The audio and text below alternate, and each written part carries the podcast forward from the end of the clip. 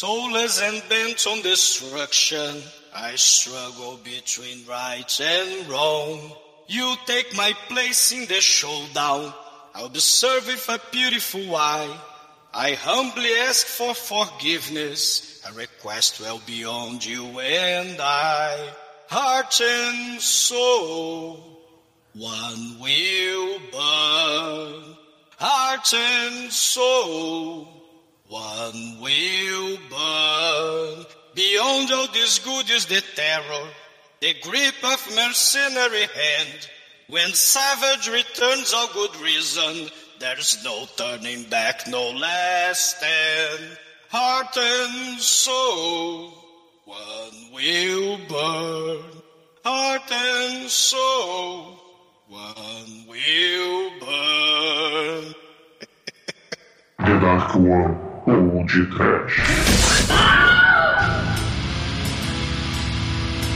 Horror, Medo, desespero, pânico, Sofrimento.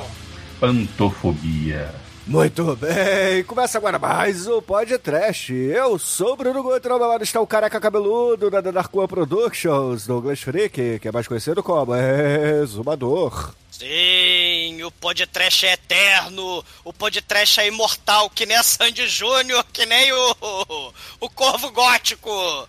Sim, Detroit Ultraviolence, não tem Robocop, mas tem a gangue do mal tacando fogo nas coisas e em nome da vingança, Brandon Lee bota maquiagem e vira sucesso no Halloween. Demetrius, você prefere ser triste e gótico que nem a Chloe, a Dênia?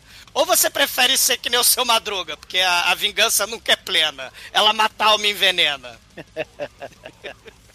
É. Eu não, sabe o que eu prefiro? Prefiro pipoca. Não é não, Almighty? Cara, esse filme, ironicamente, tem um final do personagem igual o final do ator, né? Muito triste, né não, Edson? Muito triste. E por falar em final, temos aqui o Miane. O Miane que já matou três namoradas pra ver se o corvo aparece de tão fã que ele é. Não é verdade, Miane? Eu quero dizer que se eu ganhasse uma moeda para cada vez que tem um filme e adaptação de quadrinhos em que a personagem que o personagem homem morre, ele retorna para tentar desfazer isso, causa uma confusão do caralho e cujas produções são quase mais interessantes que o próprio filme, eu teria duas moedas. O que é pouco, mas é curioso ter acontecido duas vezes. Se vasculhar, tem mais, hein?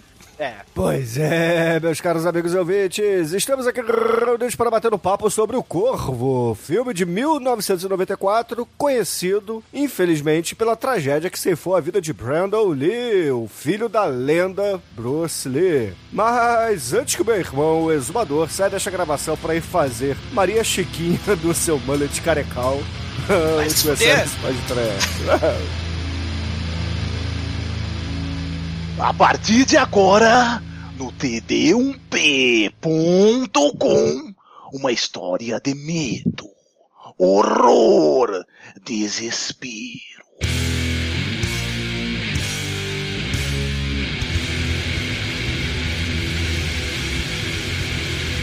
Vamos, amigos, para começarmos a falar de O Corvo aqui no podcast, a gente tem que fazer um disclaimer dizendo que esse filme, na teoria, na teoria estava proibido aqui no podcast, mas o White eh, entrou com recurso no SG, STJF, talvez, o, o Supremo Tribunal Judicial do- dos filmes trash, e botou ele na nossa pauta, né, não? Advo- Advogado, é advogado é foda, né? Protesto, protesto, meretíssimo, porque o combinado, a, a lei dizia que tinha que ficar um ano sem, sem fazer o, o corvo, e já se passou mais de um ano, então eu dei um prazo ainda maior. E Passou um ano do 30 de outubro, né? Aí pra, pro dia do diabo, né? Pra noite do diabo, né? Um ano Então- depois aparece o Brandon Lee dos mortos. Então não me venha com calúnia, seu mentiroso caluniador. É mentira. Mentira. Mas assim, o Corvo, pra quem não conhece, é um personagem que veio dos quadrinhos e tentou aqui no cinema vir da esteira do Batman do Tim Burton e saiu isso aí. Perdemos o filho do Bruce Lee, saiu esse filme que o, o Thiago tanto gosta, né? Ah, eu gosto mesmo desse filme, mas assim, eu gosto muito que eu também li os quadrinhos. E tem umas diferenças assim tão bizarras que eu fico feliz das pessoas que não leram os quadrinhos porque elas vão poder aproveitar um pouco melhor. Que eu fico revoltado com o fato de que nos no quadrinhos o, o Eric é um tatuador. Então ele é todo tatuado. O Brandon Lee fica sem camisa metade do filme e não tem um no fim da puta. Não teve um cara pra pintar esse cara. E, e, é um roqueirão e, ainda, né? Pois no, é, né? E nos quadrinhos, né? No, no original, é, é, a cara do cara do Bauhaus, né? O, o, rosto, né, do Bauhaus e, e, o corpão sarado do Iggy Pop, né? Com a hum. maquiagem do Alice Cooper, tem também a, a, coisa gótica, né? O desespero, né? Do Joy Division lá do Ian Curtis, né? É, mas é, é que o cara que tava escrevendo, o, o, o J.O. Bar, ele tava passando por uma fase meio ruim, dado que a meio, né? namorada né? dele tinha morrido no acidente de carro, né? Então, tipo, isso bem que faz a pessoa ficar meio afetada das ideias. Eu, eu entendo o sujeito não tá muito bem nesse período da vida dele. É, tanto que o, os quadrinhos, o desenho, como, a forma como ele faz, reflete isso muito bem, né? O, o desenho tem um tom de desespero. Ele uhum. não é linear o desenho dele. Bem estranho. É, o filme ele segue linearmente, né? O quadrinho ele não é linear e, e, tem muita coisa de flashback, né? Ele foca, ele passou 10 anos, né, praticamente fazendo os quadrinhos, né, desenhando as cenas de flashback com a namorada, porque o troço é bem autobiográfico mesmo. Uhum. Ele já deu entrevista falando que ele não escreveu esse quadrinho de forma linear, tipo, ele tinha uma ideia para um painel Aí ele desenhava a página, depois ele voltava um tempo depois, desenhava uma página que era antes, depois. Então, tipo, meio que é bagunçado. Quando você junta tudo, meio que dá pra entender que alguém tentou colocar aquilo em ordem. Provavelmente não foi ele, tá? É. Por isso que ele é meio esquisito de ler. Mas ele é uma obra muito legal para quem já chegou a ler. Ele é uma obra bem. Quer dizer, talvez ele tenha um pouco menos de drama, porque a parte final dele, o, o, o Eric do, do quadrinho é muito poderoso e nada pode impedi-lo. Não existe nenhum drama na, na parte final. Aqui no filme ainda tem, aqui o roteirista dá uma trabalhada para ficar o, o final ser mais como é que eu posso colocar mais desafiador pro personagem? É, dá, é, dá uma é. fraqueza para ele que no quadrinho não tem, né? Que no quadrinho ah, no quadrinho o corvo nem existe, sabe? O quadrinho, o corvo é a loucura da cabeça dele que tá falando com ele. É, é verdade. Aqui o corvo é um bichinho mesmo. Pode levar é, bala, inclusive é literalmente o espírito da vingança, né? Se a gente lembra lá dos indígenas, né? Aquela coisa do corvo que pega, que trilha o caminho dos mortos. No, é, nos é. quadrinhos tem as várias, as várias continuações. O, o corvo é tipo um, um, guia dos espíritos que, trai, que traz, né? Os mortos que precisam promover vingança no mundo dos vivos. E, e, e, e aí são vários personagens o corvo, né? Ao longo da gigantesca carreira de quadrinhos aí, né? Do, do sucesso também é filme, né? Por causa não, do. Não é muito gigantesca, não, mas é. Então, é porque o que eles fazem? Eles fazem minisséries, né? Fechadas em cada personagem, né? E, e em cada uma o, o corvo volta por um motivo. Aliás, o corvo traz de volta a pessoa por um motivo, né? Normalmente vingança pra sacanear algum cara que foi muito filho da puta. É, é, eu acho que não tem nenhum dos volumes que eu já cheguei a ler do Corvo que o motivo não seja vingança, tá? Nenhum. É, é, não, é que, por exemplo, uh, que se passa no Japão, por exemplo, o cara não volta por causa de outra pessoa, ele volta por causa dele mesmo. Uhum. Então, ele, ele, ele, é morto, né? Ele não volta por causa. Do, o, o padrão é alguém mais morreu, né? Tem sim, um outro, por exemplo, que a mulher morre, mas ela tá grávida quando ela morre. E a, a vingança dela é por causa do bebê. É. E, e, e, a gente pode perceber também isso que o, que o Thiago falou da coisa do. De que ele é um espírito imparável, né? Que ele é invulnerável. Que isso até é, é, é porque a, a, história não é bem assim, vamos dizer, né? É, é ah, se a gente pensar no super-homem, que ele também é invulnerável, é inventar a kryptonita, né? E tal. É, é muita influência, por exemplo, do Wolverine, do Lobo, inclusive a própria maquiagem, né? O Lobo também tem lá o, o delineador, né? Ma, mas a, a, o Wolverine, ele tinha, ainda tem, né? Uma relação, assim, com, a, com as menininhas, né? No, no, o Corvo vai ter isso também. O próprio V de Vingança, né? O, o Alan Moore vai botar também o, o personagem com a menina também no, na história, né? Então você tem o Wolverine com a Jubileu, com aquela robô Sandra Dee. E aí você vai misturar tudo. Vai misturar Alice Cooper, vai misturar Neil Gaiman. A, a maquiagem também da Silk Silks, né? Do Silks Nebanchis, né? Vai ter Iggy Pop aí misturado. É, é Bauhaus, né? O cara lá do Bauhaus, o Peter Murphy. Então mistura toda essa essa salada gótica, né, dos anos 80, final dos anos 70, dos anos 80 e, e, e vai culminar no super-herói dark, vigilante, né? Que a gente vai ter com desde o Cavaleiro das Trevas, né? A gente vai ter também nessa época o Darkman, Vingança Sem Rosto, que vai sair antes do The Crow, que ele quase morre, né? E, e ele também precisa, né, se, se vingar. Então você tem uma série de elementos aí, né, ligados à, à, à vingança e ao super-herói Dark, no Monstro do Pântano, né? As, cara, é muita coisa. Eu gostaria é. de dizer que o Corvo, inclusive, é um, um, quadrinho que consegue, nesse aspecto, ser melhor que outros quadrinhos com a mesma temática, uhum. porque o Cavaleiro das Trevas influenciou muita gente. Sim. Mas você quer pensar entre qual o melhor escrito, o Corvo ou Young Blood, Desculpa. Rob Liefeld não tá no meu patamar, desculpa. Ah, o Spawn, Rob né? Se você pensar na Image, né? O Spawn, o horror. A gente fez podcast do Spawn, infelizmente, mas é a mesma pegada. O cara vem do mundo dos mortos, né? Pra se vingar. E tem a parada também da, da energia dele que vai se esgotando. Aqui no, no filme, é, é o corvo que é machucado, né? Se você machuca o, o animal, o corvo, o Eric Driven, né? O roqueiro do mal, aí o metalheiro das trevas, começa a perder o superpoder poderes também, né? É, aliás, o, o, sobre isso, tinha uma, havia uma outra ideia e algumas cenas chegaram a ser gravadas com o Michael Berryman. Tem, do Vale o... dos Sádicos. Isso, que ele seria, entre aspas, um corvo que não completou a vingança e que ficou vagando pela terra. E ele faria uma ponte explicando pro Brandon Lee o que. Uh, que ele deveria agir, né? Pra não acontecer a mesma coisa com ele. É tipo o coveiro lá do Premonição, né? Que é o Tony Todd. Que por acaso Isso. está no filme também, né? É, mera coincidência. é, mera coincidência. O cara dos mortos do mal, né? O Candyman, tá no Premonição e tá também no Corvo, né? Sim. Eu então, pensei no Cavaleiro Fantasma, no Motoqueiro Fantasma. É, verdade. Sim, tem isso também, tem isso também. Então, e aí ele uh, uh, teria essa participação no filme, né? Em que ele explicaria assim: ah, você não pode uh, fugir da sua vingança. Se você fizer algo que não está relacionado à sua vingança, você vai perder seus poderes. Mas, né, a morte prematura do Brandon Lee impediu que as cenas todas fossem gravadas, né? Acabaram limando esse personagem. O, o esse Schoolboy, né? Que que é no, Isso, nos quadrinhos, né, o, o, o, Thiago? É, é, uma espécie de viagem de Shihiro do mal, né? Você tem. Ele, é, é porque o, personagem, o Eric, no, no, nos quadrinhos, é totalmente um troço fora de, de, de, continuidade linear, né? Então, você tem umas viagens, né? Ele no hospital, e ele sonhando, ele tendo flashback, ele tendo pesadelo. Aí tem uma cena lá do cavalo, né? O cavalo branco sendo dilacerado numas cercas de arame farpado. Porque como é que é o começo da história, Thiago, no, no, no, original, no quadrinho? No quadrinho ele já começa trucidando uma pessoa e depois ele deixa um desses caras vivo e ele vai contar para aquele cara por que ele vai trucidar ele. Porque os outros capangas não interessavam. Aquele cara foi o que matou a esposa. Então, tipo, ele vai e volta várias vezes por conta disso. Ele não é uma história que vai seguindo. Mas já no, na primeira cena você percebe que ele é uma força absolutamente imparável. Imparável. Ó, lembrando também, ó, você falou do, da força imparável, a gente falou do Spawn, mas nesse começo aí, além do Darkman, tem o Faust também, é Sim. desse período, né? Então, assim, esses heróis Dark aí, que lembra um pouco o Wolverine, que é imparável porque uhum. regenera, o Lobo também, né?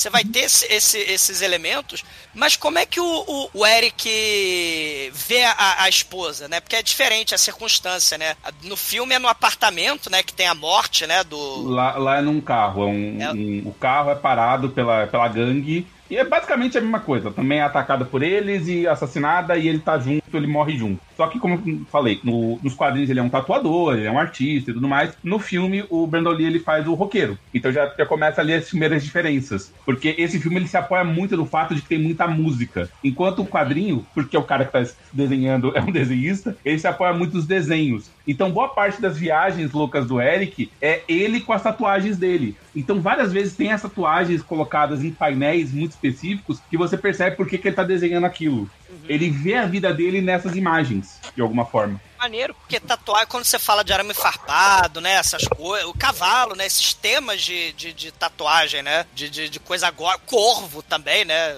Ah, é o próprio corvo é uma tatuagem muito fácil de fazer. Muita gente é. faz asa nas costas. Então, deve é ser um tipo de tatuagem muito comum, essencialmente. É. É verdade. Quando a gente fala nessa história original, né? Ele era tatuador e tal, ele fica tetraplégico, né? Porque ele leva um tiro na cabeça e vê a esposa, né, sendo estuprada, não é, pode ele fazer não morre nada. imediatamente, ele não morre. É, Nesse ele... filme, no filme ele morre primeiro, nos quadrinhos ele vê toda a ação, tanto que ele já volta sabendo o que ele tá fazendo. É, e, no, tem...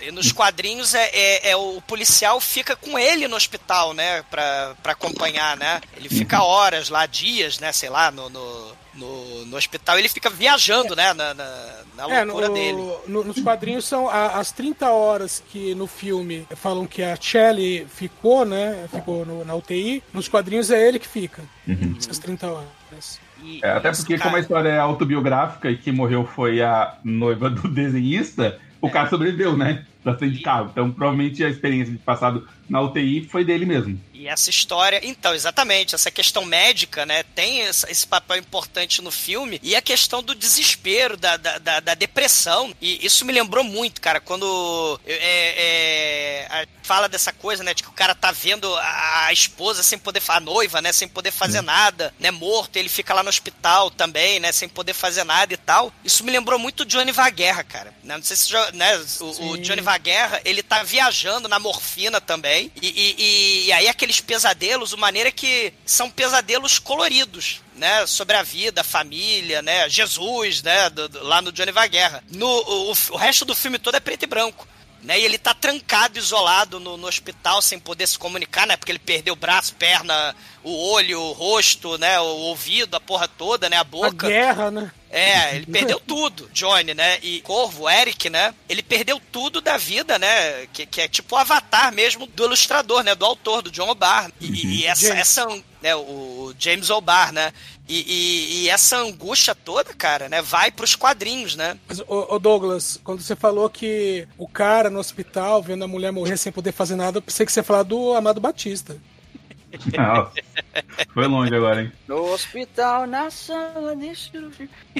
É, exatamente. Rapaz, não, mas, mas, tá mas... Amado Batista no episódio triste do Corvo, cara, porra. É porque Amado Batista é muito triste. É, mas mais triste, mais triste ainda, é que além dessas influências de, de, que a gente falou, né, do Batman, do Tim Burton, que também é depressivo, né? O Tim Burton é, é tem casos de depressão também, então você vê essas, essas interações, o próprio Coringa, o clímax dos dois filmes são na catedral. O, o, então você tem, você tem uma série de, de, semelhanças aí, mas é importante mencionar também o, o, contexto dos anos 90, onde essa teio gótico todo vai acontecer, né? Lembrando aí o filme da família Adams, os dois filmes, né?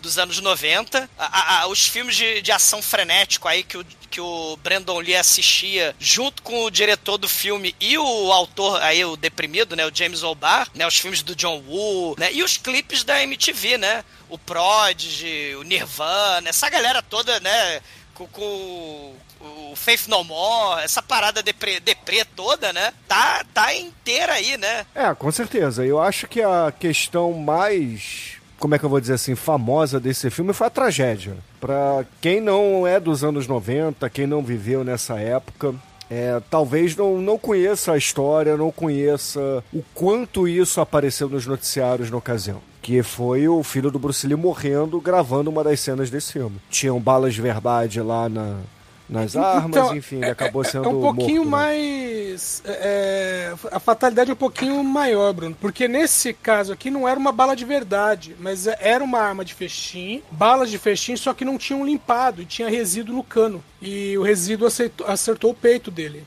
E aí né, veio a falecer. Foi uma fatalidade. E, e, com detalhe é que a cena em que o, o, cara tirou nele é a cena em que ele tá no apartamento do cara, do, do, do bandido. E a princípio não ia haver esse tiro. Isso não estava no roteiro. E aí o diretor na última falou: não, vamos fazer aqui que você atira nele primeiro. O cara ficou, porra, totalmente deprê, né? O, o ator é o fanboy, né? Ele, cara, ele ficou. O que faz o personagem do fanboy, né? Ele ficou deprê por vários, vários meses, né? A produção quase acabou o filme, quase não ia ter mais filme, né? A, a Paramount ia fechar tudo, né? E... É, na, na, verdade, a, a, Paramount, na verdade, fechou, né? É. Aí a, a Miramax é, comprou os direitos para continuar a filmagem. Sim, e deu de grana, né, pra, pra tocar o projeto, para continuar, né? É, botaram mais 8 dire... milhões. É, e, e, o diretor, inclusive, é o diretor do, do Dark City, né? É importante Sim. mencionar aquelas cenas, né, foda, gótica, no ar, né? E ele falou em homenagem, né? Ele acabou virando muito amigo do Brandon Lee, né? O Brandon Lee achou, inclusive, que ia estourar como. É, é nesse. História, sem, sem piadas, por favor, né? Que ele estourar como o grande é, astro de ação gótica, né?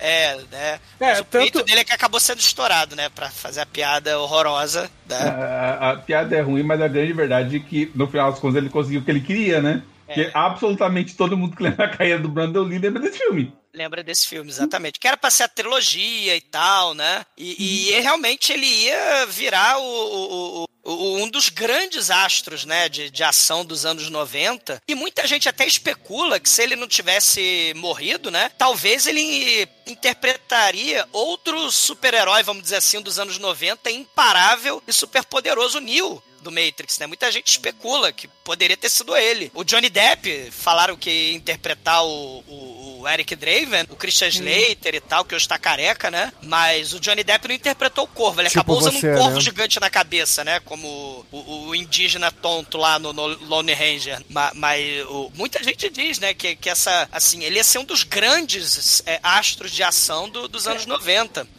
E não deixa de ter uma certa vamos dizer, referência ao próprio pai dele, né? Porque o, o Bruce Lee tinha feito alguns filmes, ele tinha uns trabalhos para televisão também, só que no Ocidente ele não era né, o, considerado um, um, dos grandes. E Operação Dragão seria justamente o, o lançamento dele né, como protagonista para o mundo, né? Não só para o Oriente, né? O que eu acho muito foda são as cenas digitais de CGI da época porque inseriram, né, no dublê, depois da morte, né, o Edson falou, né, que teve que dar um jeito no roteiro, né, a inserção da, da, da cara do, do Brandon Lee é um troço impressionante, né. Você teve isso no, no Forrest Gump, né, o Tom Hanks lá com o John Kennedy, com o John Lennon, né, mas o, o Brandon Lee, né, na, na, nas cenas em que ele é, já morreu, né? E botaram a cara dele no dublê, é um troço impressionante, né? É, teve uma coisa que a, a própria questão da maquiagem utilizada né, já ajudava, né? Então tinha o cabelo para esconder o rosto e tal. Então o, os retoques foram mínimos, mas esses mínimos retoques que foram usados, você assistindo o filme sem saber o que aconteceu, você não, não sabe que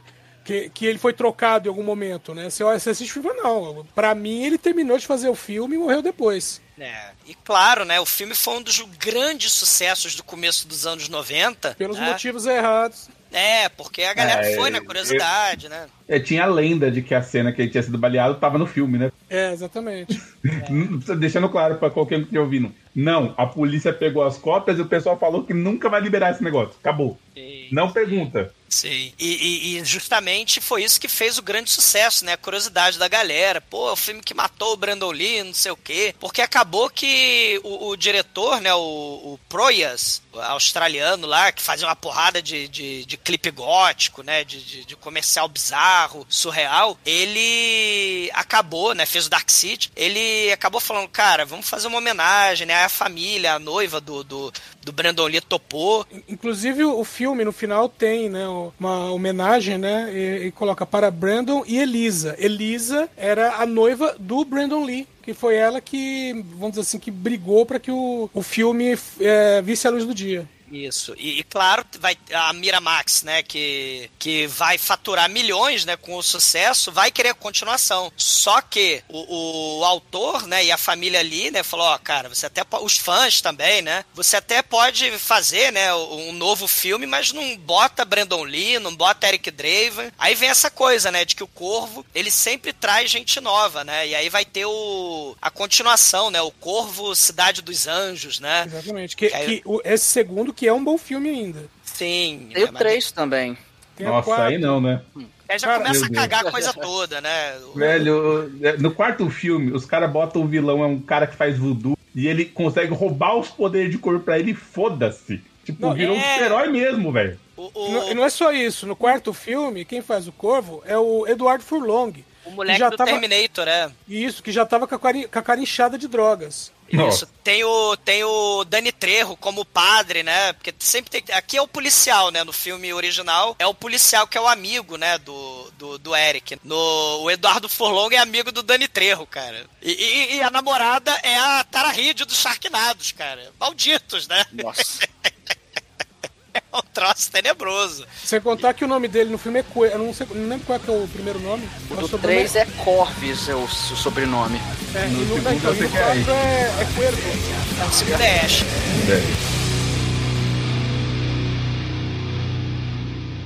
Oi, você está ouvindo feriump.com? Ai, ai, ai.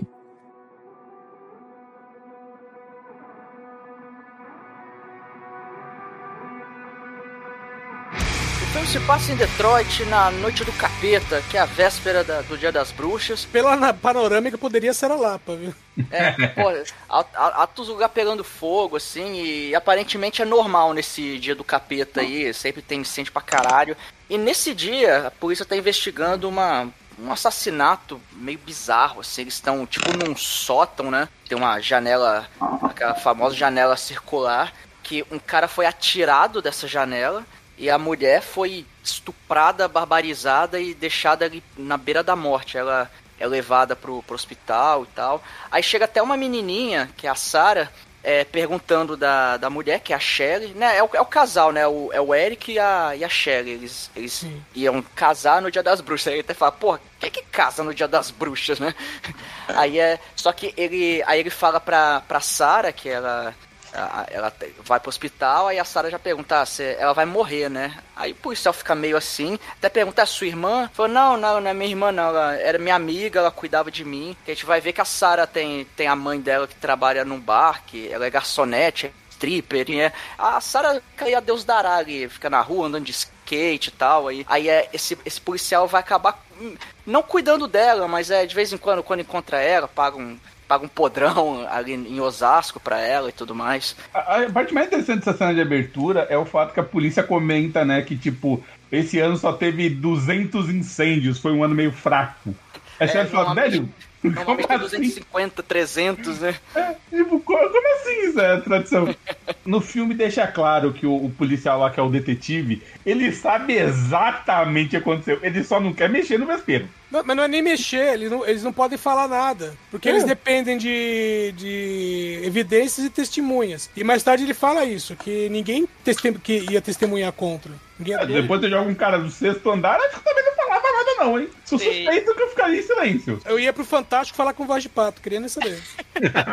E, cara, um ano, aí passa um ano, né? Passa um ano e o Corvo fica passeando pra lá e pra cá, toca a musiquinha do The Cure. E, e aí o Corvo ele pousa no, na lápide, né? Tá assim, a lápide da Shelley e a lápide do Eric Draven. E aí emerge o morto-vivo e aí o corvo, ele tá desorientado, né? E o corvo leva ele pro apartamento, que tá com aquela faixinha Police Line do Not Cross, e aí ele entra lá no apartamento, ele começa a ver. Ele tem o poder do daquele personagem do X-Men também, que é um personagem totalmente anos 80, que tem o cabelo arrepiado, Long Shot. O Long Shot que ele pegava as coisas e via o passado, a memória nas coisas.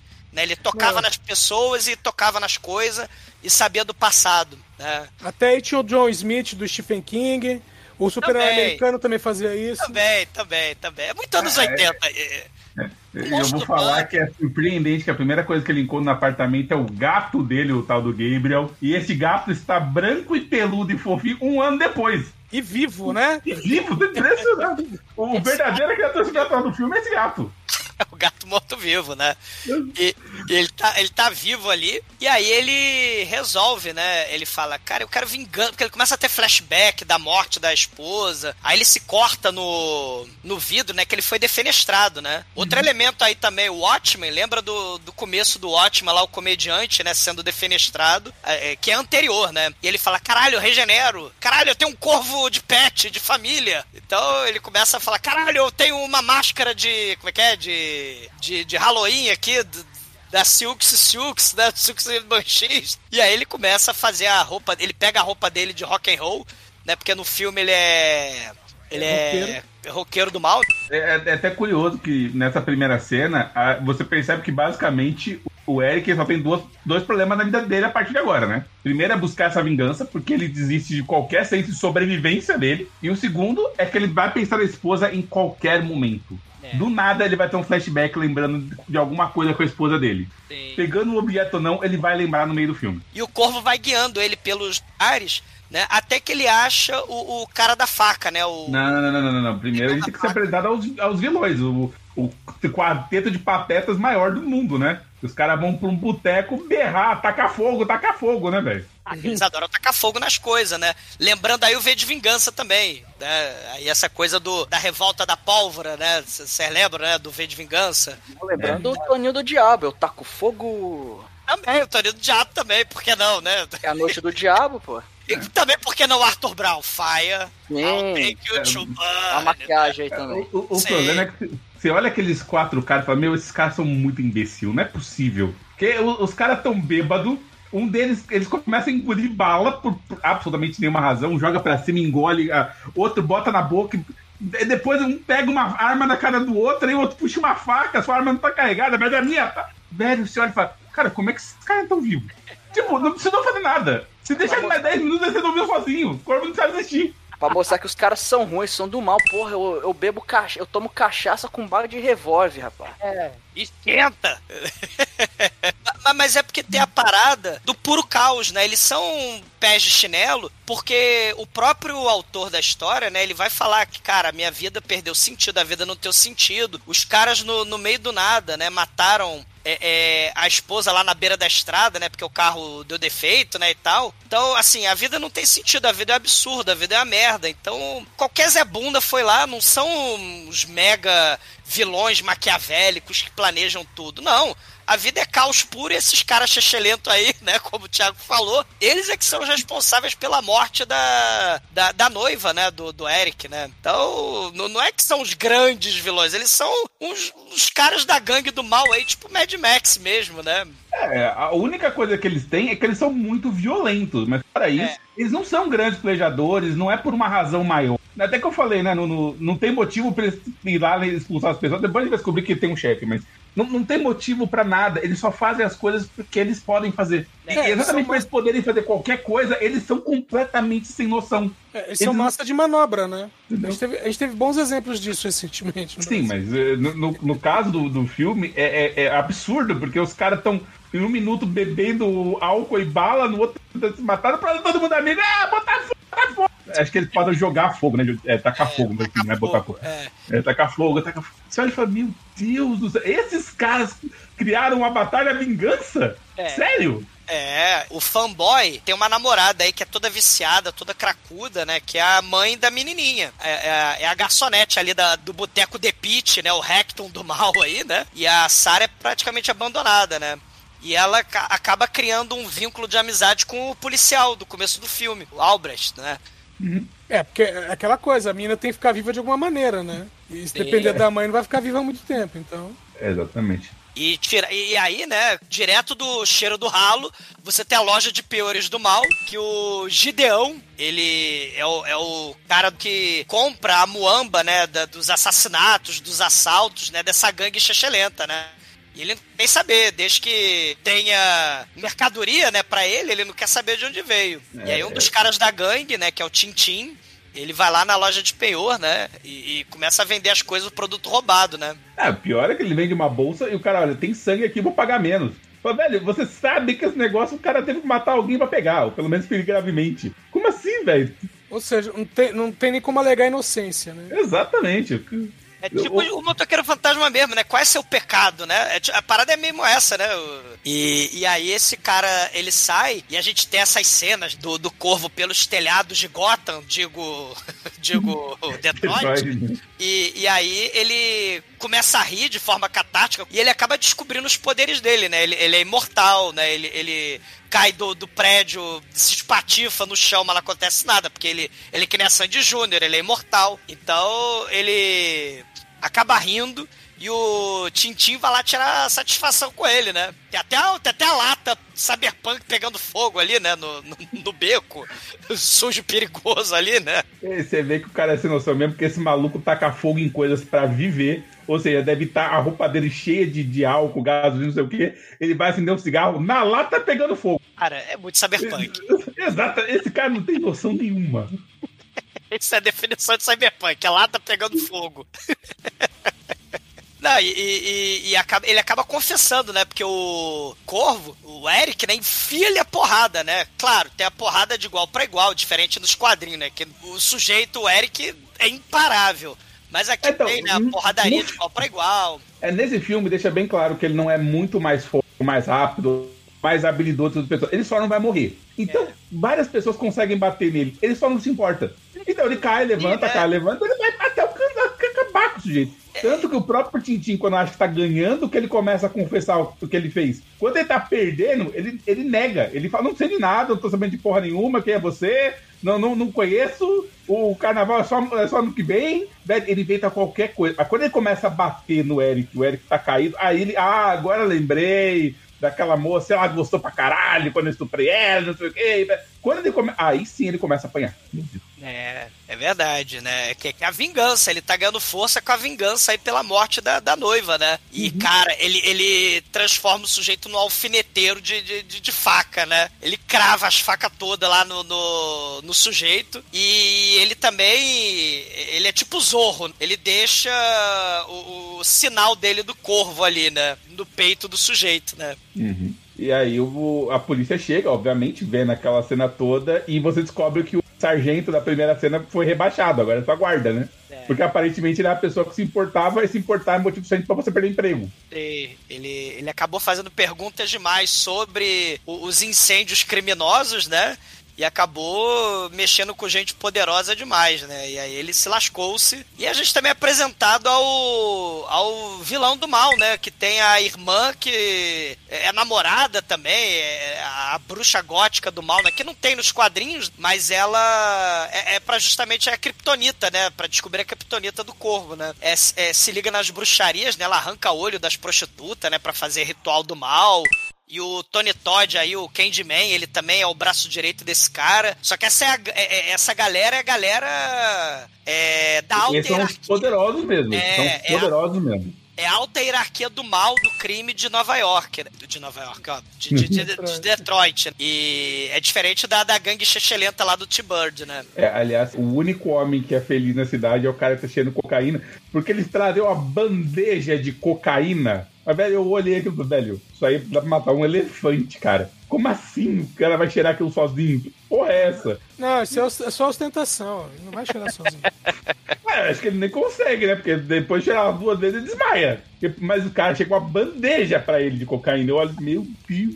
Às vezes é o amigo do Chicoio, né? Da mulher que eles mataram uma cena antes, olha. Caralho, velho. O troço, o é. O é, é, é hierarquia do mal high level. Exatamente. E, falar, tá, esse cara eu entendo que ele é o vilão. Esse cara eu sei que é o vilão. Exato. E, e, e o Chechelentos, né? A gente vai lá pro Gideão, né? Aí volta pro Gideão e o Eric ele entra lá no, no cheiro do ralo, né? E aí ele começa a recitar o Edgar Allan Poe, né? O corvo, né? Do Edgar Allan Poe. Ele começa a falar dos... É, é, é, ouvindo os passos, né? Do corvo, não sei o que. Ouvindo o passo de alguém, né? Entrando. E aí começa... O, o, Gideão, o Gideão, ele vai lá e dá um tiro na mão do, do Eric. E a mão dele regenera. E ele pega o anel, né? Que, é, que o Tintin... É, no ano passado penhorou o anel da noiva. Né, ele toca na, no anel, né? Começa a ter os, os flashbacks bizarros, né, da, da, da, noiva. E aí, antes do Gideão, né, é, é, ser espancado, ele acaba confessando. Ele fala da galera lá, Chechelenta, né, os amigos do Tintim, que eles estão lá no The Pit, né, e aí, caralho, né? O, o Eric, ele. Ele, ele taca gasolina, ele taca fogo nas coisas também. Não, não, né? não, não, calma, essa cena tem que ser explicada. Primeiro, o Eric já chega atacando gasolina. Né? Pegou o anel e começa a tacar gasolina. Aleatoriamente, ele não falou nada. Ele fala, ó, eu quero saber onde é que estão os amigos do Tintim. Ah, eles estão lá no The Pit, o cara mora até no andar de cima. Ah, beleza. Você vai me matar? Vai qualquer coisa, não me mate. Não, não, não vou te matar. Eu quero que você avise pra ele que eu vou matar eles. Aí ele pega todas a, as alianças, né, de, de outras pessoas que o Tintin penhorou lá, ele bota numa escopeta. Velho, nesse momento, a mula do, do Gideão, ele começa a acusar o Eric. Ele começa a, a né? Eu te dei uma chance. E aí ele taca fogo no lugar. Ele não percebeu o maluco jogando gasolina e éter no lugar inteiro? As pessoas na beira da morte, elas ficam muito corajosas nesse filme. O policial acaba sendo atraído, né? o Albrecht, né? Tem uma explosão ali. E aí ele, ele rende, ele chega até a render o, o Eric, né? Uhum. Só que Aliás, aí da, da, loja, a única coisa que ele leva, além do, da aliança, é a guitarra dele mesmo. É a guitarra. Que tá lá na cena, se vocês olharem no flashback, a guitarra tá lá, tá? Então, Exato, ele leva a guitarra. Só que aí o, o Eric, né, pra gente lembrar do Batman, mais uma vez, do Tim Burton, mas o Batman de uma forma geral, né? O Batman e o Corvo tem o hábito muito escroto, né, de desaparecer na frente da, das autoridades policiais, né? Isso é muito foda. Bom, o Eric faz um, um ato de super-herói, ele ainda salva a Sarah de ser atropelada. É, ela, ela, ela, anda de skate sem, sem se preocupar com amanhã, né? Porque a vida dela é uma merda também, né, cara? Ela vive andando de skate comendo cachorro podrão, né, de madrugada, né, que o que o policial dá pra ela, né? Ela vive disso. E tomando cerveja no boteco lá que a, que a, que a mãe é, é garçonete.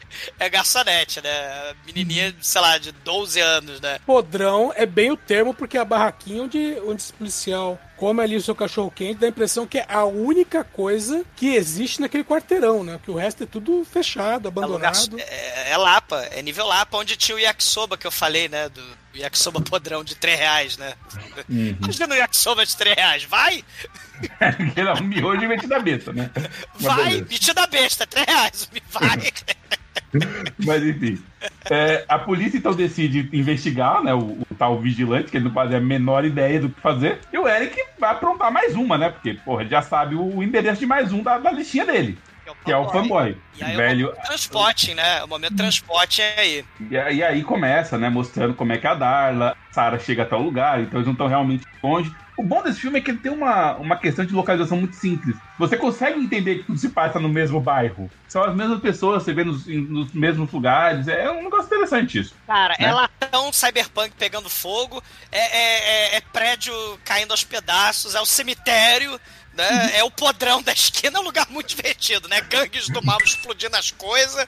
Exatamente, pô. Mas é um lugar. Assim, pelo menos isso você a não fica perdido, trash, né? A boate trash, né? É importante mencionar a boate trash. E aí, né, eu tenho a, a cena do, do, do Eric entrando no apartamento pela janela. Primeiro que entra o corvo, né? Porque o corvo tem que dar aquela conferida primeiro, né? Sim. Porque o sujeito é imortal, mas o corvo vai na frente. Por quê? Mas enfim, é aí o corvo. Uhum. Aí o, o, Eric chega, né? Eu falo, cara, você não devia estar invadindo esse lugar. Velho, o fanboy é super gente boa com ele. Ele vai estar invadindo, vai embora, se der ruim pra você. Ele pega e bota uma cadeira e senta estilo Chapolin, né? Pra ficar de olho no, no fanboy. Por, por quê? né?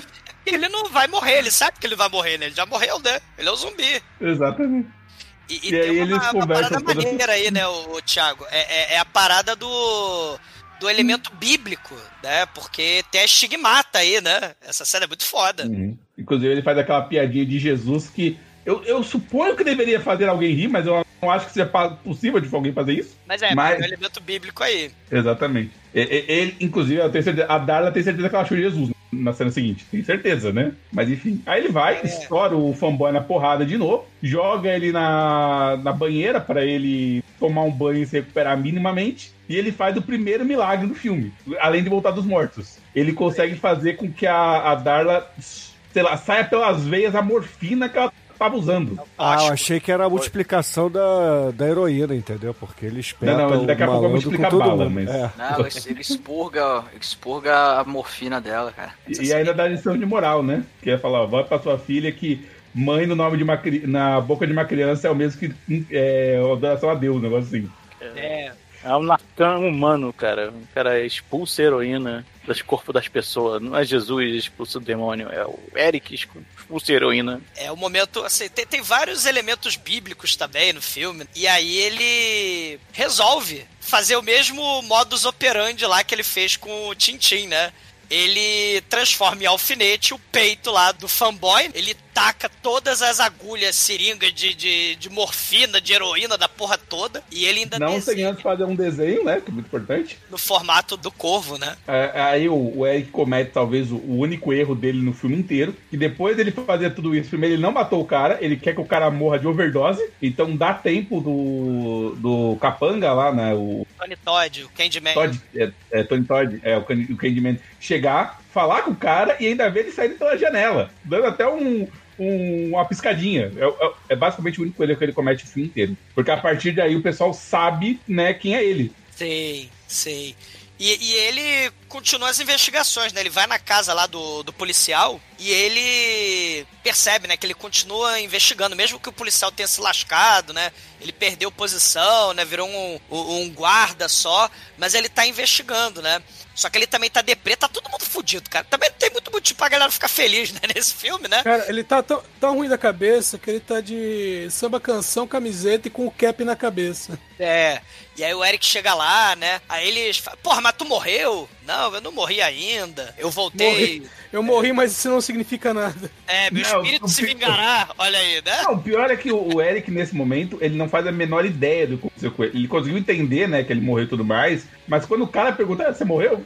Não sei, não sei o que eu sou, não sei o que tá acontecendo. Só sei que eu quero vingança, cara. Não, não, faz, não faz pergunta difícil, não sei responder. Sei. E, e, e, o maneiro é que o policial ficou 30 horas, né, no ano passado, na noite da morte da Shelley, né? E também do, do Eric, né? Ele ficou uhum. 30 horas com a, com a mulher lá no leito da morte, né? Morre, não morre, aquela coisa, né? O, o TI vai morrer, não sei o quê. E aí, a memória, ele pega a testa do do policial e ele começa a ter aquele choque do horror, né? Da, da, da culpa, da angústia, né? Aquela coisa toda, né? Da, do peso da morte, né? Sim, tanto o sofrimento da Shelley quanto o sofrimento do próprio policial, né? Da impotência dele e ele vê tudo nesse momento. Sim, e ele absorve, né? Que, aliás, é uma coisa estranha no, no, no filme, até como um todo, que ele nunca vê a coisa do ponto de vista da pessoa, né? Ele sempre vê a, a, a pessoa vendo alguma coisa. Tanto que várias vezes que ele vê alguém superando a Shelly, ele vê do ponto de vista da Shelly para aquela pessoa. É, é então no filme ele também observa a Shelly vendo que o policial acompanhou. Tanto que o, o fundo é, é, um trabalho de cor muito bom. Quando ele vê os atos de vingança, é vermelho. Nessa cena do hospital, ele é azul. É verdade. Sim. É verdade. Aliás, tem, uma, um detalhe com relação à cor: é que o Alex Proyas ele queria que o filme fosse em preto e branco. E aí falaram que não, que ia cair, não sei o quê. Então o que ele fez? Ele trabalhou com o filme, trabalhando com praticamente monocromático. Então o filme, é, se você reparar, tem algumas cenas que é praticamente branco e preto. Então é muita é. sombra, muito preto, né? É, destaque pro branco. E, entre outras coisas, o filtro que ele usou, ele não podia usar nada azul, porque é, o azul ia interferir. Então ele não podia usar cor azul. Então, nas cenas de flashback, ele colocou azul justamente porque não ia ter esse filtro. E, enfim, com, a, com, as informações que, ele, que o Eric precisa, né, no, no final das contas, que é lá o arquivinho, basicamente, né? Ele agora sim tá preparado para acabar com os, os, caras que sobraram. Nesse momento só sobrou dois da gangue, né? Sei, sei. Eu confesso que eu não lembrava disso, mas a primeira vez que eu vi esse filme, eu jurava que esse negócio de ah, só 30 horas foi o que ela aguentou. Seria tipo a solução final do filme, que ele ia estar tá ficando sem tempo também, ele só teria 30 horas pra vingança dele, que foi o Aí tempo tá entre a morte dele. Da... Não, no final não significa absolutamente nada. É, isso é o spawn, né? O spawn tem aquela barrinha de energia, né? Uhum. Que ele tem que ir na metralhadora quando acaba a barrinha de energia dele, né? É, como eu falei, foi um erro da, da situação, porque eles focam muito que é 30 horas de dor e sofrimento, é, e eu achei, pô, mas não, não tem nada que fale que esse cara vai ficar um dia, 10 anos, nada, nada. Ele é efetivamente imortal agora, né?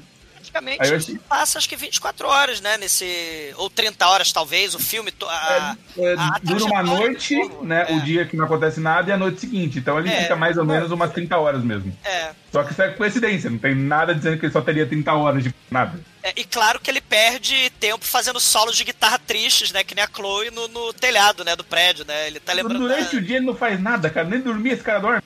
ele fica fazendo solo de guitarra, né? Do... Tem hora que ele quebra a guitarra no amplificador, né? Ali, aliás, que trabalho deve ter sido trazer aquele amplificador pela janela quebrada pela de fora, né? Sim, sim. Ah, mas ele tá fortinho, ele consegue. Aí vem, né, vem a parte do, da vingança, né? O, o cara tenta. É, manda o. Assim, tem o T-Bird, né? Que é o líder da gangue Chechelenta, né? E tem o Skunk. O Skunk é o ladrão mais chechelento de todos. E aí, quando ele manda ele lá que comprar isso, cerveja, coisa assim, né?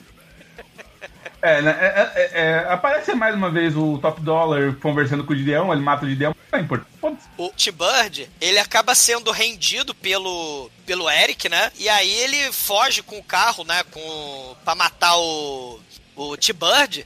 Só que o Skunk é atropelado no meio do caminho, né? E ele, cara, o Skunk nessa hora, apesar de ser lento, ele, ele é muito foda. Ele levanta depois de ser atropelado, enfia porrada no motorista e leva o carro Então, embora. e aí temos um trocadilho que é perdido, porque o carro que eles estão é um Ford T-Bird 1988. Olha. O motivo, o, o motivo do cara ter esse apelido é porque ele tem esse carro, basicamente. Warriors! War... Cadê minha cerveja que tá aí? Warriors! Warriors!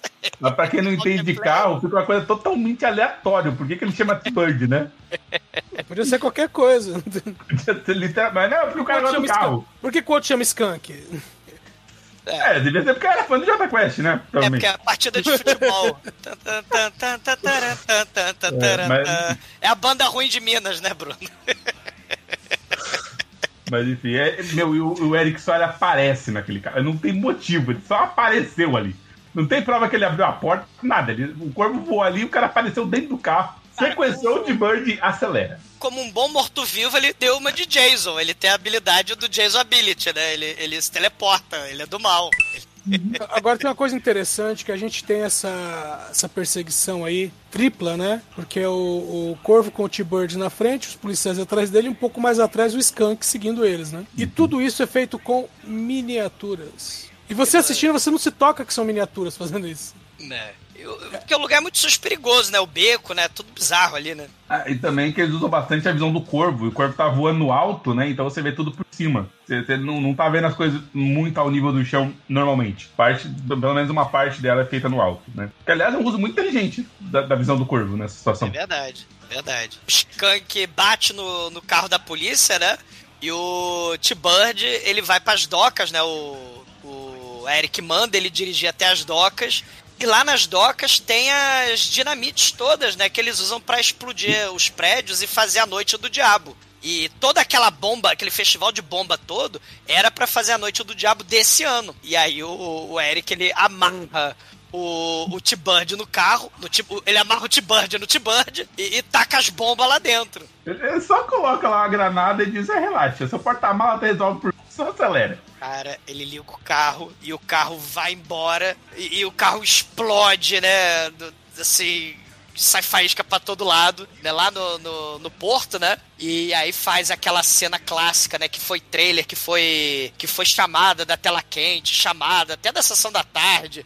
Né, o corvo em chamas, né, crescendo ali na gasolina, Foi né, muito do- wallpaper aí da garotada dos anos 90. Sim, sim, é verdade. Foi o wallpaper, porque diferente, né, do, do vilão lá do Motoqueiro Fantasma do Nicolas Cage que mija e, e- e o mijo vai lá pegando fogo, explodindo os carros, caminhão. Aqui é o corvo que taca fogo no, no, no rastro do, do T-Bird, né, e ele faz o símbolo do, do corvo em chamas, né, assim, é um traço muito foda.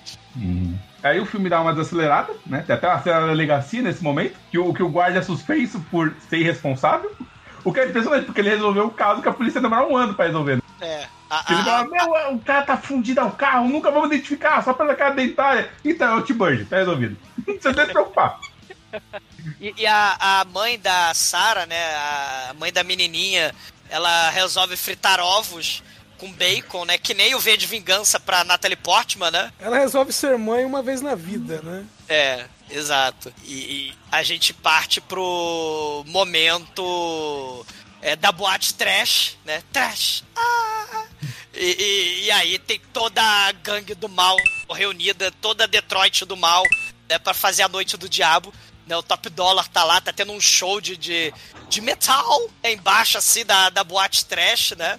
E lá em cima, no topo, o Top Dollar ele começa a explicar, né? Que ele é que criou a tradição do caos, ele que é o coringa da parada. E, e o Eric tá lá de olho, né? Porque o Corvo é tipo o espião dele, né? O Corvo espiona e o Eric tá lá vendo tudo, né? Tá vendo um festival de bandido pra todo lado, né, cara?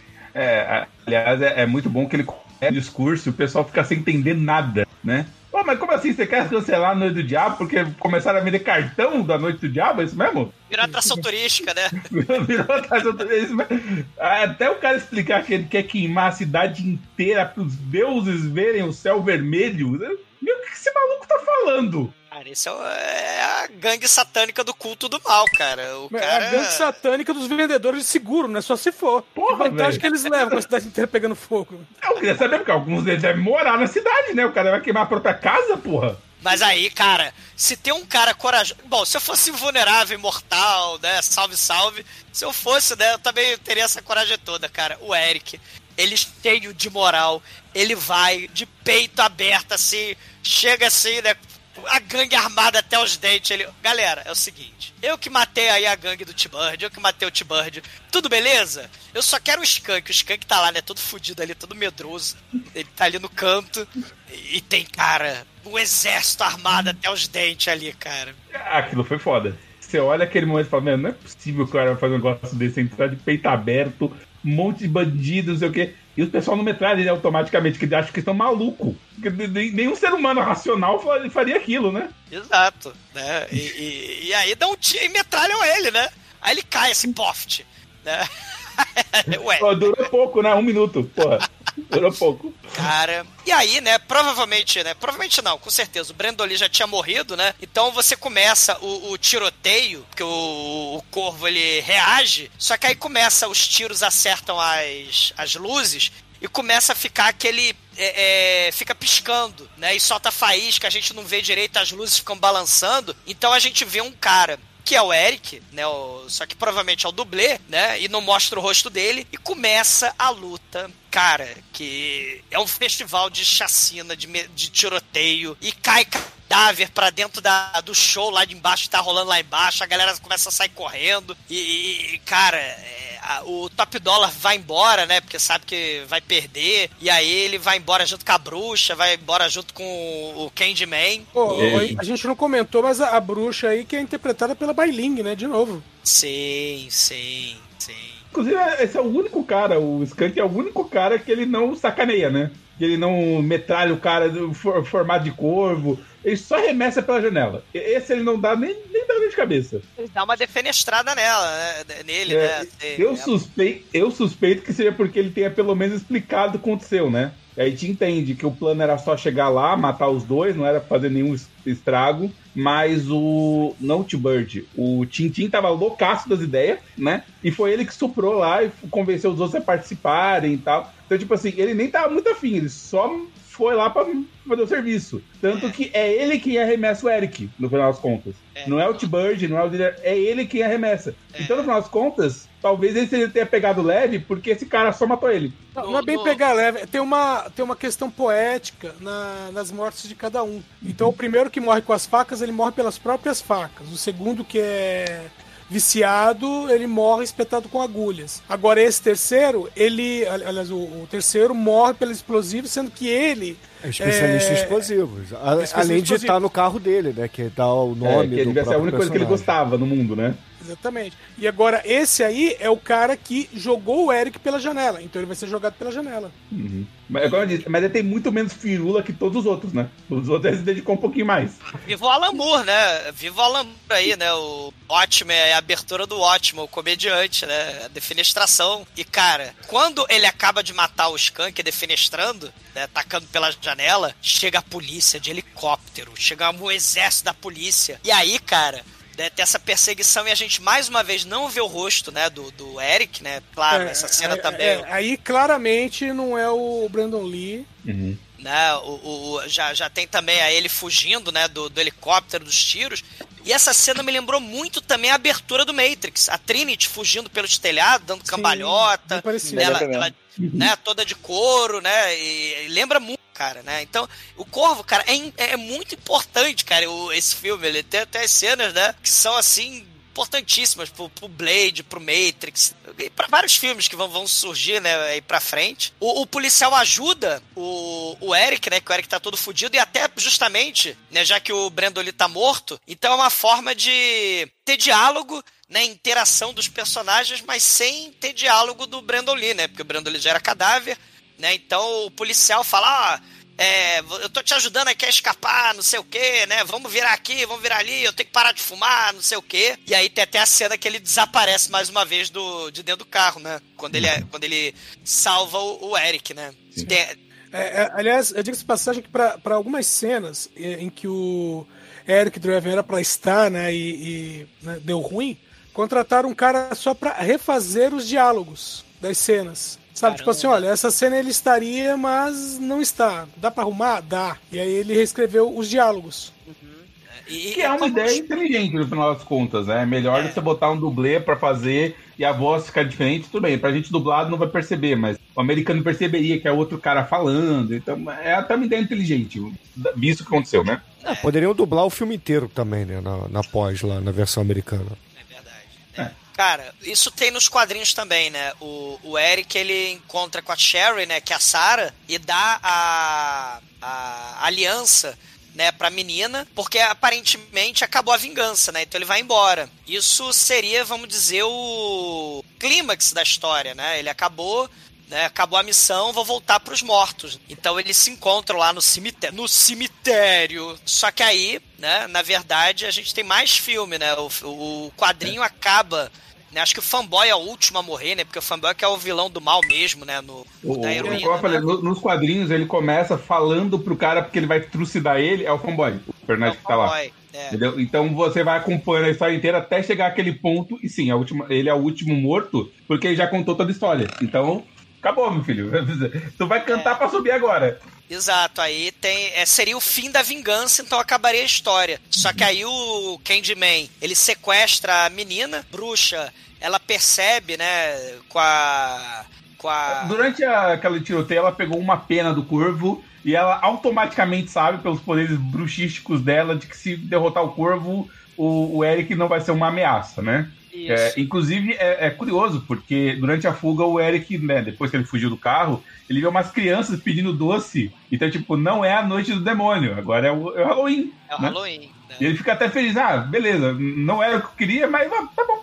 Filha tá uma coisa legal, olha só. É. Até por causa daquela outra história, né? Do, do Michael Berryman, que é seu schoolboy, que ele estaria perdendo os poderes né? Porque a é. ideia, como o Edson falou, né? Toda vez que ele se afastasse da causa da vingança, ele ia perdendo os poderes. É, inclusive tem uma coisa que é, é o seguinte: uh, quando ele tira lá a morfina da, da Darla, isso aí estaria fora da vingança. Então, na, no, no, roteiro original, ele perderia parte dos poderes ali. Então, ela, ela ia atacar ele com a navalha, né? E ele ia ser cortado, sofrer cortes, e ele não se recuperaria. Bem, e depois do filme, inclusive, é, quando o filme continua, você vê que ele tá com fita isolante passada no corpo.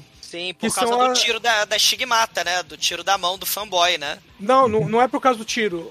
Ele é, tem fita isolante passado no ombro, na, no, no tórax, que seriam os lugares onde a Darla teria atingido ele com a navalha. Ah, tá. E aí no... essa cena foi cortada porque tiraram toda a, a história dele perder os poderes quando se desviasse da vingança. E aí a gente vai pro, pra luta final do, do filme, né? O Eric entra junto com o Corvo, né, lá na, na catedral, e a cena é interessante, né? Impressionante, né? Aquela coisa gótica toda, né? Catedral, gárgula pra todo lado. Que é também o clímax do Batman, né? Do Tim Burton, né? O Batman de 1989, né?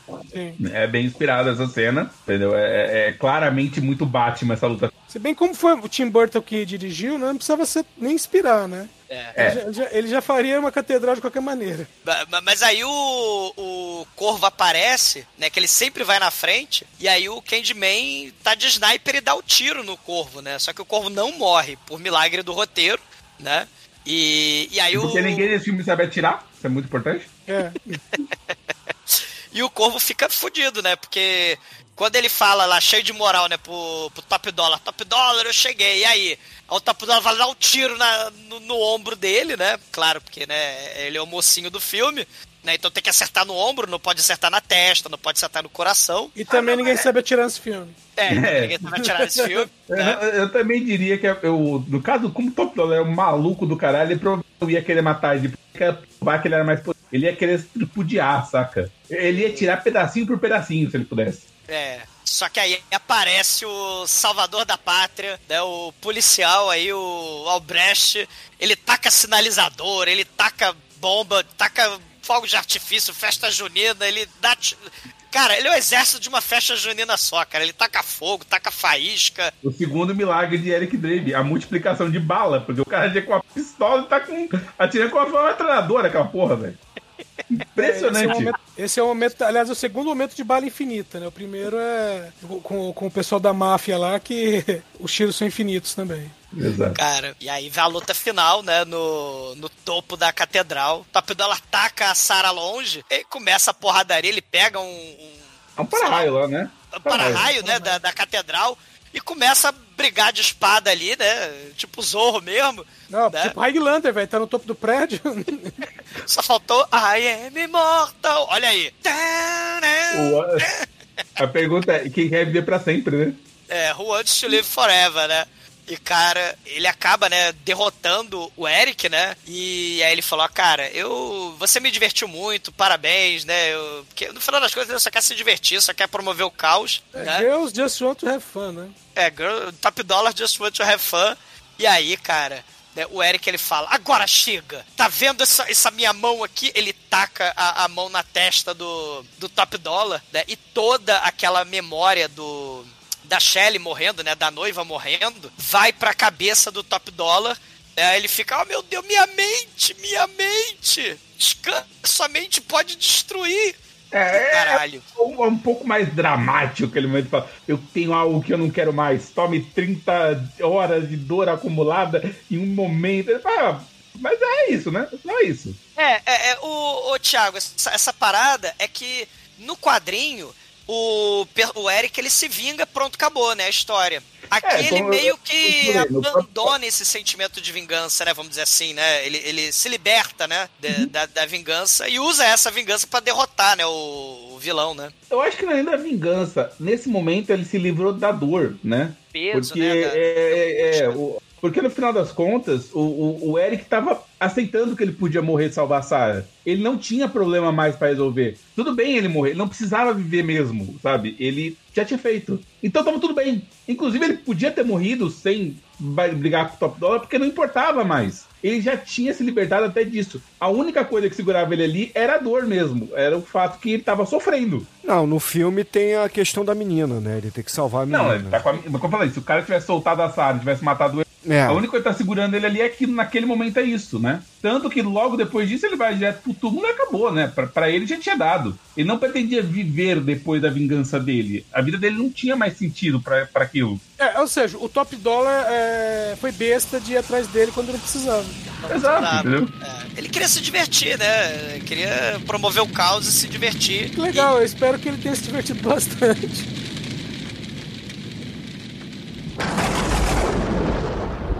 td1p.com.com td1p.com.com td1p.com.com td1p.com.com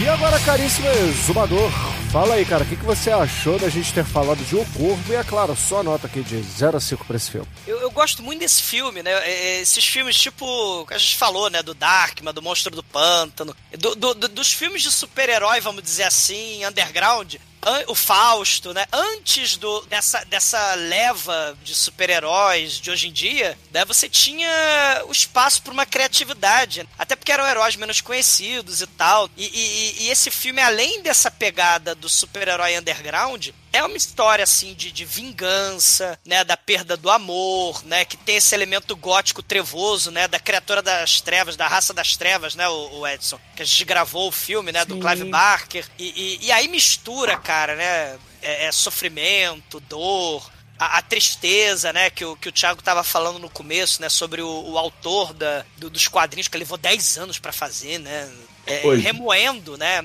É, obsessão, porque é aquilo, né? Tá remoendo um, um trauma psicológico muito forte, né? E, e, aí é a loucura, a redenção, a morte, né?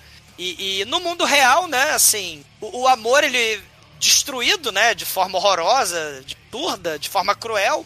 Na, nos quadrinhos você tem essa, essa perda, né? Mesmo que você tenha raiva, né? É, é, é no filme essa raiva passa porque ele passa a raiva, passa a dor pro vilão do filme, como o Thiago falou no final aí, né? É a arma final contra o Top Dollar. né? Eu acho muito interessante esse filme, cara. Essa estética underground, punk, gótica, né? Que se você pensar bem, cara, né? Isso desde o gabinete do Dr. Caligari, né? O Cesar, né? Aquele, aquela roupa bizarra do Cesar, os olhos, né? Da hipnose, né? Até o Eduardo Mão de Tesoura mesmo do, do Tim Burton, o Batman do Tim Burton, né? É, é, é, é uma parada gótica e vem a ultraviolência, os filmes no ar, né? Cenas de ação frenética, tipo os filmes lá do John Woo. Então a gente tem isso aí, né, cara? Tem o Corvo, que aí depois vai ter o Blade, vai ter o Matrix. Até mesmo se a gente pensar, né? Os filmes que vêm depois, o, o, o, o Hellboy, até a Bruxa de Blair, o Donnie Darko, né, cara? E, porra, a maquiagem do Heath Ledger, cara, foi inspirada na, na maquiagem do Eric Draven. O, o, assim, é, é, é, Cavaleiro das Trevas, Robocop, o Batman do Tim Burton. E aí você vê o 2008 Coringa do Heath Ledger, né, cara? É o ciclo, é o ciclo gótico, punk, mainstream, né? Então, assim, é, é, é, é um troço muito foda, né? E, e, essa coisa da arte, a depressão na arte, né? Assim, a angústia, né? Você tem uma seara de, de gente deprimida, né? De Van Gogh a Bukowski, é, é, Tim Burton, que também era deprê, né? Bipolar. Lars von Trier, né? O, o próprio Joy Division e o Kurt, né? E, e, e, e, aí você vai ter o Corvo, né? Que, a, que a, a base é a depressão, né? A tristeza e tal, né? E, e aí vem uma das maiores ironias, tragédias possíveis, né? Com, com a morte do Brandon Lee também. Então o troço é todo absurdo. E, e, e, por esse absurdo, né? Assim, vamos brindar a morte, mas brindar a vida também, enquanto a gente tem uma, né? Enquanto a gente tem memória, porque a, a, a, morte apaga a memória também, né? Então, um brinde aí é um dos filmes que ajudou a definir os anos 80 que eu gosto muito, né? O Corvo. Nota, nota 5. Anjo Negro, sua vez, cara. O que, que você achou de O Corvo? E, é claro, só nota aqui pro filme. Além de tudo que já foi falado, né? Das referências que virou para todo o universo pop, cara, esse filme tem o Corvo, que é o meu animal favorito, né, cara? É o Corvo Cara, corvos são inteligentes como uma criança de 4 anos, corvos é, reconhecem faces, quando um corvo morre eles chegam lá e veem o que, que matou o corvo lá examinando o corpo, faz um faz CSI do que matou eles, para não matar ele, que matou o corvo e para não morrer da mesma forma. Cara, corvo é muito maneiro. É, o coletivo em inglês é murder, que é assassinato. Pô. E do Ravens, né? Que é o parente do, do Corvo, no Corvid também. É mais legal ainda que é Unkindness. Sim. Grosseria. Porra, que maneiro. Eu só tenho a dizer que, como tem meu animal favorito e é muito, muito, muito trash, muito divertido, nota 5. Almighty, você que trouxe o filme aqui para a nossa pauta roubadamente, conta aí pra gente, o que, que você achou do filme e a sua nota, vai? Roubar não, tudo dentro da lei aqui. Cara, eu tinha visto esse filme muito tempo atrás, tinha muitos. Acho que deve ter uns 20 anos que eu não vi esse filme. Eu tinha algumas lembranças de algumas boas cenas ali. E, e cara, eu gostei de rever o filme. É, ele. Pra proposta dele é muito bom, é um filme divertido, tem ali uma hora e meia, passa rápido.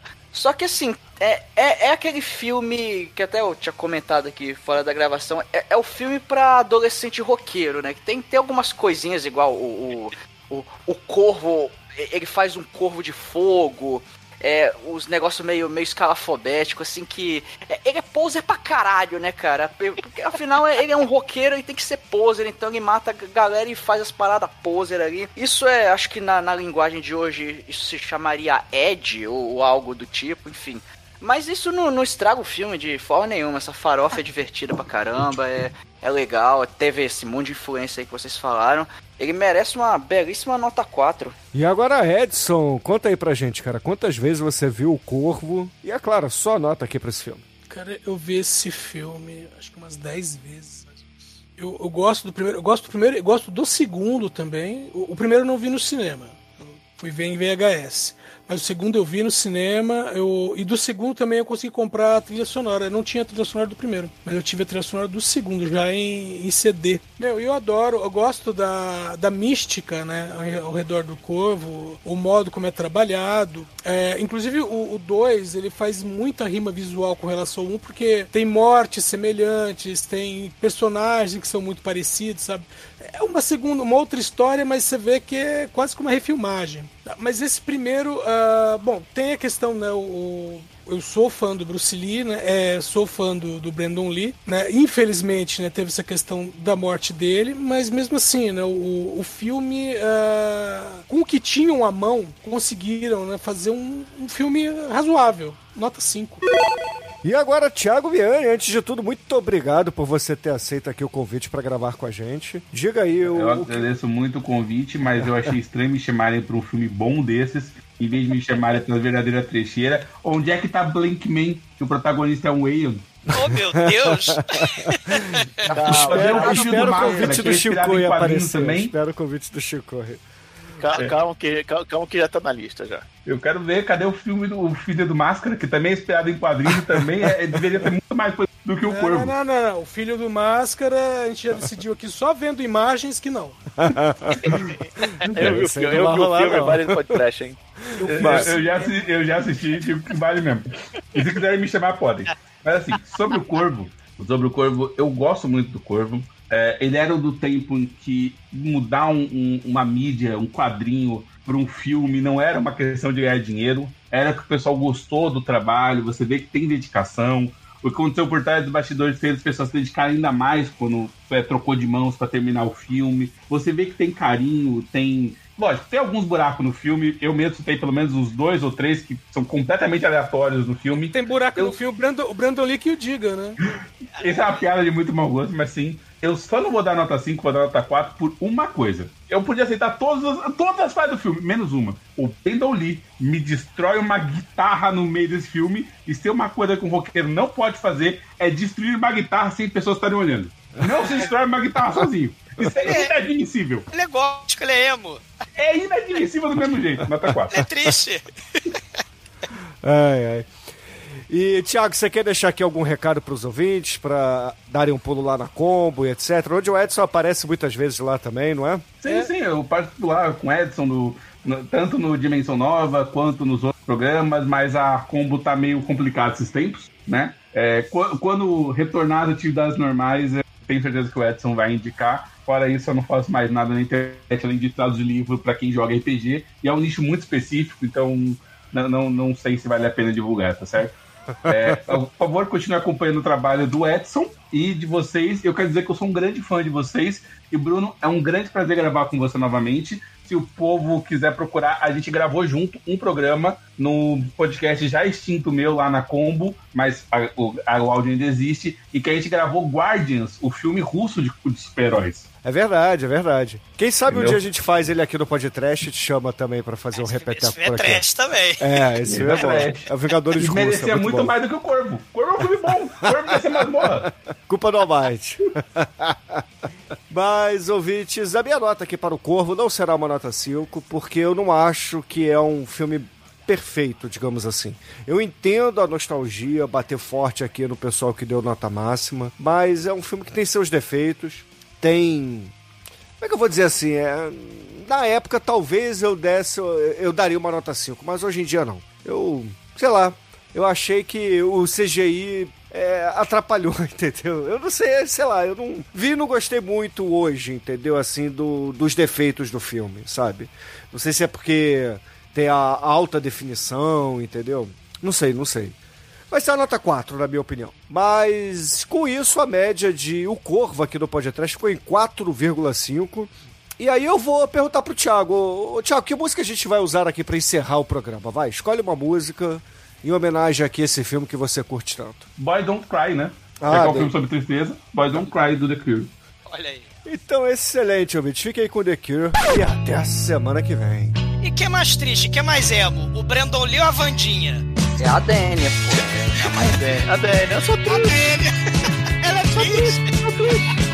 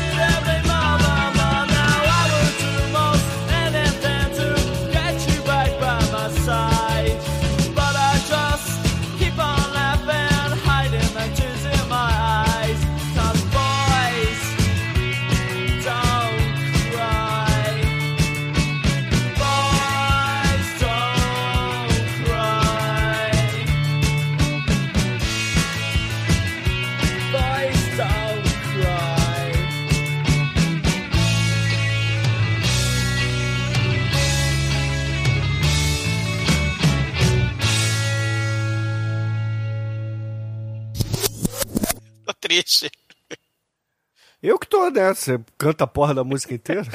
Coitado do Butcher Billy, né? Que gosta de Joy Division. Bom, vamos lá.